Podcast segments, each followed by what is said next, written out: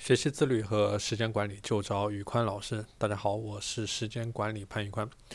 今天我来和大家聊一下，就是我们怎么样把时间用到极致的一些呃其他的方法。首先是放弃一些可做可不做的事情。如果说你要让你的时间更加宝贵、更加有价值、更加能出成果，那你一定要识别出哪些对你是重要的、紧急的，而哪些是非重要、非紧急的。把那些非重要、非紧急的事情去给它。呃呃，能能够不做就不要去做，或者说把这个时间拿去做更重要、更紧急的事情，一定要站在价值链的上游。第二个点叫做去批量处理，就是说把相似的内容去批量去处理。比如说，你可以一天集中回复一次邮件，或者说一天集中去处理一次你手机上的消息等等，用这种集中的批量的处理的方式，让你的效率达到最高。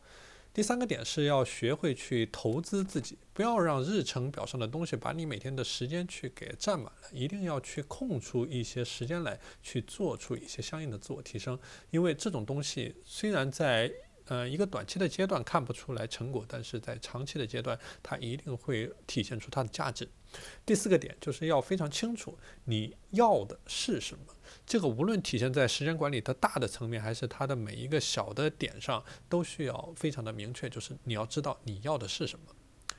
好了，今天的内容就和他分享到。就和大家分享到这里，呃，我这边的话也是成立了一个时间管理和自律的社群，群里面有很多积极向上的伙伴，我们每天会自律、会打卡、会分享我们做时间管理的一些心得。如果你也想加入我们，你也想嗯变得更好、更优秀，那请添加我的微信 p a n l e o n 一九八八 p a n l e o n 一九八八，我是时间管理潘宇宽，我们下期节目再见。